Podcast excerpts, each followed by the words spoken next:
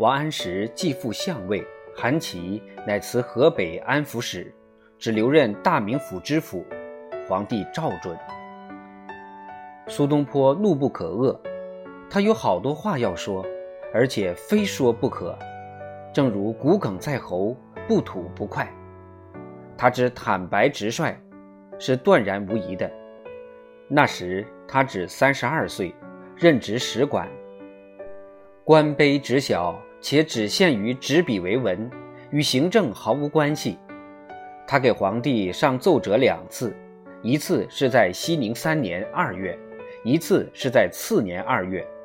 两次奏折都是洋洋洒洒。包罗无限，雄辩滔滔，直言无隐，如《现代报》上偶尔出现的好社论文章一样，立即唤起了全国的注意。在第一篇奏折上，一开手就向青苗法攻击，他告诉皇上，全国人已在反对皇上，并说千万不可凭借权力压制人民。文章之中，他引用孔夫子的话说。百姓足，君孰与不足？臣不知陛下所谓富者，富民于，亦富国于？是以不论尊卑，不计强弱，礼之所在则成，礼所不在则不成，可避也。今陛下使农民举息，与商贾争利，其理也哉？而何怪其不成乎？陛下苟诚心乎于民，则虽或谤之而人不信；苟诚心乎为利，则虽自解释而人不服。且是有绝不可欺者，立受贿枉法，人必谓之赃；非其有而取之，人必谓之盗。苟有其实，不敢辞其名。今青苗有二分之息。而不为之放债取利，可乎？今天下以为利，陛下以为义；天下以为贪，陛下以为廉，不胜其纷纭也。他又警告皇帝说：“盖世有好走马者，一为坠伤，则终身徒刑。近者轻苗之政，注意之法，军书之策。”并军搜卒之令，卒然轻发，又甚于前日矣。今陛下春秋鼎盛，无息永志，此万事一时也。而群臣不能继之以慎重，养之以敦朴。譬如乘轻车，御骏马，冒险夜行，而仆夫又从后鞭之，岂不殆哉？臣愿陛下解配秣马。以虚东方之名，而徐行于酒鬼之道，甚未晚也。苏东坡又警告皇帝说：“若以为用专断的权威去压制百姓，则属大错。多少官吏已然降级或革职，甚至有恢复肉刑之说。”他接着又说：“今朝廷可谓不和矣，其咎安在？”陛下不反求其本，而欲以利胜之。利之不能胜众，也久矣。古者刀具在前，鼎爵在后，而事犹犯之。今陛下公导尧舜，未尝诛一无罪。欲迷众言，不过赤足异义之臣而更用人，必不忍行亡秦偶语之禁。其东汉党固之欲，多是何谓而不言哉？臣恐主者不已，而争者亦多。陛下将变今之行而用其急于天下，几何其不叛也？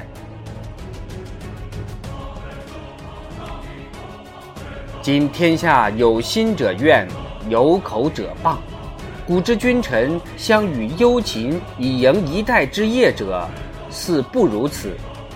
古语曰：“百人之聚，未有不公，而况天下乎？”今天下非之，而陛下不回，臣不知所睡驾矣。”诗曰：“辟彼周流，不知所戒。心之忧矣，不遑假寐。区区之中，为陛下察之。臣谨昧死上对。”使朝廷文武百官最为激动的，莫如王安石之清除御史台。最初，王安石的威吓朝廷百官，倒不是以他那极端而广泛的经济政策，而是他对胆敢批评他的御史，凭他狂妄的习惯，一律撤职。于是，批评朝政之权受到了摧残。政府组织的基础受到了破坏，这样就触动了政体最敏感部分，官场全体为之大惊失色。王安石自己的朋友也开始背弃他。单以排除御史台的一己一事，就足以削弱对他的支持力量，也引起朝廷领袖的分盟退役。在中国。监察制是朝廷一个历史悠久的制度，其作用就是代表舆论实时对当政的政权予以控制或批评。在一个好政府里，监察机构必须能随时对皇帝进征言，向皇帝反映舆论，这种重要性是不可忽视的。由于其地位如此之重要。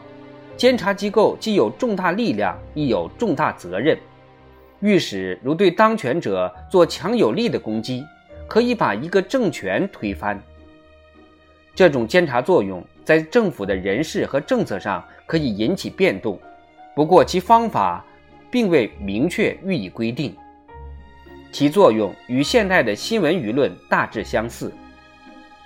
古代此种制度之异于今日者。就是此等监察机构及其反对权，并无明文规定受法律保障，只是传统上认为明主贤君应该宽宏纳谏。至于皇帝重视他那明主贤君的名誉与否，那就是他自己的事了。倘若他不克己自律，他可以降旨把御史降级、惩处、折磨，甚至全家杀害。有些皇帝确实如此。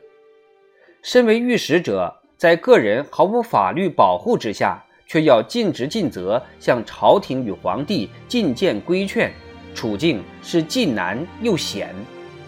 但是，像现代，总有对公众抱有责任感的新闻杂志编辑，不惜冒监禁死亡之险而向集权政权挑战的，在过去。也总有御史受皮肉之苦、鞭笞之痛，甚至死亡之威胁，而尽其于人民之职责。尤其在东汉与明朝两代，当时有御史写好弹劾奸相的本章，自料必死无疑，在本章呈递与皇帝之前，先行自缢身死。这些御史正如武士之上战场，前赴后继。好皇帝自己爱惜名誉，对于这等御史的处理颇为慎重，因此甚获美誉而得人望。但是恶人当政，则急于塞御史之口，正如现代之专制暴君，总以前制报章杂志之口为急务。王安石当政之时，元老重臣对他颇寄厚望。现在，御史中丞吕惠向王安石发出了第一弹。他说：“执邪见，不通物情，置之宰府，天下必受其祸。”连司马光都深感意外。在吕惠同司马光去给皇帝讲解经典之时，吕惠向司马光透露那天早晨他打算要做的事，从袖子里。把那件弹劾表彰给司马光看，司马光说：“吾等焉能为力？”他深得人望。吕惠大惊道：“你也这么说？”吕惠遭受革职，于是排除异己，开始了。现在朝廷政争由星星之火变成了熊熊之势。有一妇人企图谋杀丈夫，但仅仅使她丈夫受伤而未克致命。此一妇人曾承认有谋杀之意。当时众官对处置之刑罚旗见纷纷，此一案件拖延一年有余，未能定案。司马光要以一种方式判决。王安石要另一种方式，而且坚持己见。皇帝的圣旨对此案的处刑作出指示，但是御史刘树则拒不同意，要求再审。御史如此要求亦属常事。这是第二名违逆王安石懿旨的御史，王安石则令自己的一个亲信弹劾他。这样一来，一场争斗便化案。为名，御史台则群情激动。问题现在是仍要在不受限制之下自由尽责呢，还是等候逐一被人清除？几位御史乃联名上书弹劾王安石，请求罢黜其相位。王安石大怒，欲将此数人投诸监狱而后快。司马光与范纯仁认为，基本上不可如此对待御史。最后六个御史遭贬职至边远外县充任九监。一见情形如此，范纯仁起而应战，他要求贬职御史之成命必须撤回。结果他自己也遭流放。下一个要倒下去的是苏东坡的弟弟苏子由。他一直反对青苗法和军书法。两个月之后，忠厚长者老臣复辟，向朝廷辞职归隐。临去警告说，在任何政治斗争中，正人君子必败，而小人必占上风，因为正人君子为道义而争，而小人则为权力而争，结果双方必各得其所。好人去位，坏人得权。他预言国家大事若如此下去，国家行将大乱矣。